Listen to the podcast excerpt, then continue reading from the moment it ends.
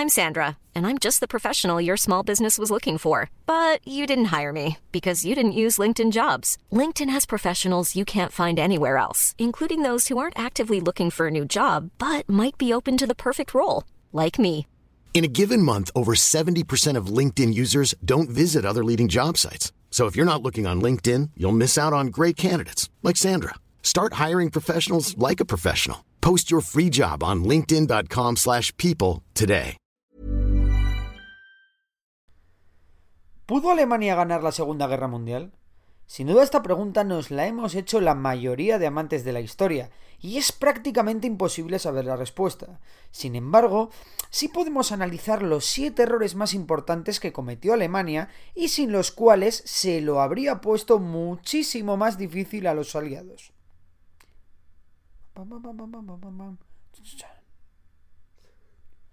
No eliminar al ejército anglo-francés en Dunkerque. Uno de los errores alemanes más recordados y que casi todo el mundo conoce fue el de no eliminar al ejército anglo-francés situado en las playas de Dunkerque. Pero ¿por qué Alemania no lo exterminó? Bueno, el caso es que el alto mando alemán mandó detener el avance de sus tropas para reorganizarlas. Algunos dicen que esto fue un gesto de Hitler hacia Inglaterra para poder firmar la paz y centrarse en su futura lucha contra la Unión Soviética. Otros dicen que el número 2 del Tercer Reich, Hermann Göring, aseguró que la Luftwaffe podía acabar con esos hombres mientras las tropas terrestres se reorganizaban. En cualquier caso, no eliminar a los 300.000 hombres que habían quedado aislados en las playas permitió a Inglaterra y a Francia destinar esos hombres a otros frentes como el de África. Sin estos hombres, Inglaterra lo hubiese tenido muchísimo más difícil para aguantar las ofensivas alemanas. Bombardeo de las ciudades en Inglaterra. La batalla de Inglaterra comenzó cuando la Luftwaffe comienza a bombardear puntos estratégicos de Inglaterra como aeródromos, puertos o instalaciones militares e industriales. Cuando la Fuerza Aérea Británica, la RAF, estaba al borde del colapso, Churchill y los suyos llevaron a cabo una acción desesperada. La RAF hizo rápidos bombardeos en Berlín, que realmente no consiguieron nada. Sin embargo, Hitler mordió el anzuelo. Así que dicho y hecho, Hitler, herido en su orgullo, ordenó bombardear ciudades inglesas en lugar de seguir atacando aeródromos. La RAF entonces pudo reorganizarse y acabar ganando la batalla de Inglaterra. Los planes para invadir Gran Bretaña tuvieron que posponerse para siempre. Más efectivos en el Afrika Corps para capturar el canal de Suez. Uno de los cuerpos más famosos de la Wehrmacht, es decir, del ejército regular alemán, fue el Afrika Corps, comandado por Erwin Rommel, el zorro del desierto. Rommel avanzó por el norte de África desde Túnez con un objetivo en la cabeza, el canal de Suez. En mi opinión, y esto es una opinión, el canal de Suez era uno de los más, si no el objetivo más importante de Alemania en la Segunda Guerra Mundial. ¿Por qué? Bueno, esto es fácil de entender. Al mar Mediterráneo se puede entrar por dos sitios diferentes, por el canal de Suez o por Gibraltar. Es decir, si controlas esos dos puntos, controlas el Mediterráneo entero sin que te haga falta dedicar muchos recursos a su defensa. Si Rommel hubiese contado con algunos hombres más, hombres que por otra parte Alemania tenía disponibles, habría podido capturar el canal de Suez, lo que habría supuesto automáticamente la entrada de España en la guerra atacando Gibraltar. De los planes alemanes y españoles para invadir Gibraltar hablaremos más adelante en otro vídeo.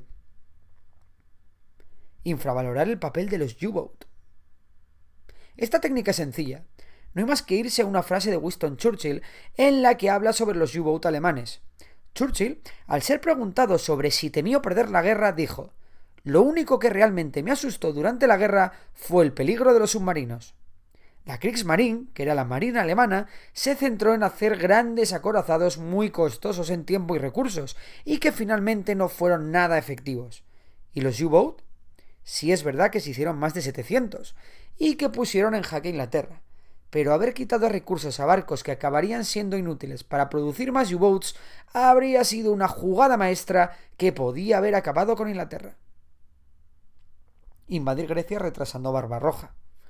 Cuando las tropas italianas de Mussolini atacan Grecia, estando seguros de una rápida victoria, se encontraron con una sorpresa. Y es que vaya, parece que estos griegos sabían defenderse y montan la llamada línea Metaxas que mantiene a raya a los italianos. Así que Mussolini tiene que llamar a Papa Alemania para que acuda en su ayuda. La Wehrmacht acude al rescate y entra en Grecia sin demasiada complicación.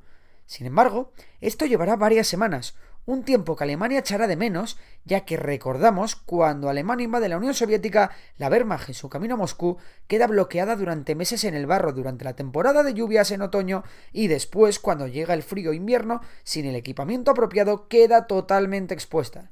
Sin la invasión de Grecia, que tampoco reportó un gran valor a Alemania, la Operación Barbarroja podría haber triunfado y haber llegado a tomar Moscú. Colaboración con Japón. Si bien Italia, Japón y Alemania eran los principales países del eje, Italia y Alemania apenas colaboraron militarmente con Japón. En mi humilde opinión, un ataque coordinado entre Japón y Alemania a la Unión Soviética habría sido un golpe letal contra la URSS. Sin embargo, el miedo de Japón provocado por la derrota en la batalla de Yanjingol hizo que Japón firmara un tratado de no agresión con la Unión Soviética. Este hecho es importante, no, importantísimo, para el desenlace de la Segunda Guerra Mundial, ya que la Unión Soviética pudo trasladar las tropas que guardaban el este de Rusia al frente occidental, tropas frescas, entre las que había fuerzas siberianas preparadas para la lucha en invierno. No declarar la guerra a Estados Unidos o retrasar el ataque a Pearl Harbor.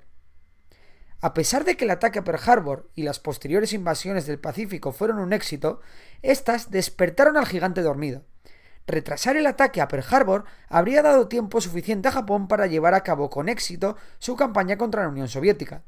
La victoria frente a la URSS, que habría supuesto un ataque por ambos frentes, habría dado a Japón los recursos suficientes para soportar el bloqueo al que los aliados le estaban sometiendo y que provocaron que Japón se metiese en guerra contra Estados Unidos. Y esto es todo. Ahora te toca a ti. ¿Crees que con estos siete puntos Alemania habría ganado la guerra? ¿Crees que hubo otros fallos aún más importantes? Esto es solo una opinión. Y ahora te toca a ti. Nos vemos en los comentarios y por supuesto, no te olvides de suscribirte si aún no lo estás y de darle like al vídeo. Compartirlo por ahí y bueno, que hasta otra. Even when we're on a budget, we still deserve nice things. Quince is a place to scoop up stunning high-end goods for 50 to 80% less than similar brands.